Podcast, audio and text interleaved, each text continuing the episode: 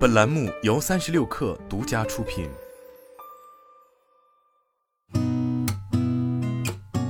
八点一刻，听互联网圈的新鲜事儿。今天是二零二三年七月四号，星期二，早上好，我是金盛。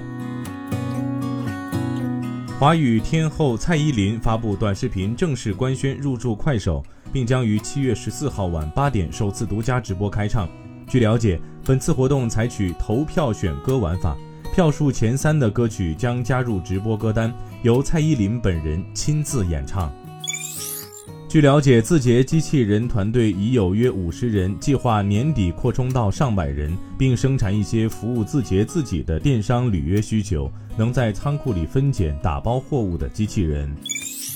河北省人大常委会邀请百度集团执行副总裁、百度智能云事业群总裁沈斗做大模型产业智能化的新引擎专题讲座。沈斗表示，大模型的出现重新定义了人机交互，未来人们只需要用自然语言提出需求，大模型就可以自己理解需求，再生成内容、升级工具，最后提供服务。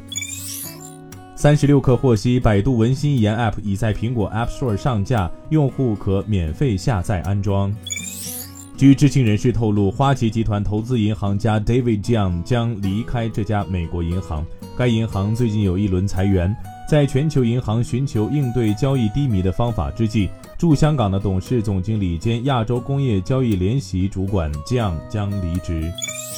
一家澳大利亚项目管理公司 Facilitate Corp 于近日向美国加州北区地方法院提起诉讼，称 Twitter 未能支付其发票，违反了合同。法庭文件显示，该公司向美国法院起诉 Twitter 公司，指控其在四个国家拖欠该公司的账单，并要求其支付总计约一百万澳元的欠款。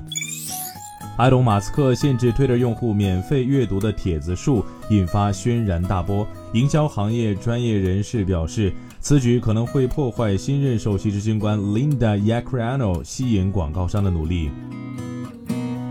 今天咱们先聊到这儿，我是金盛，八点一刻，咱们明天见。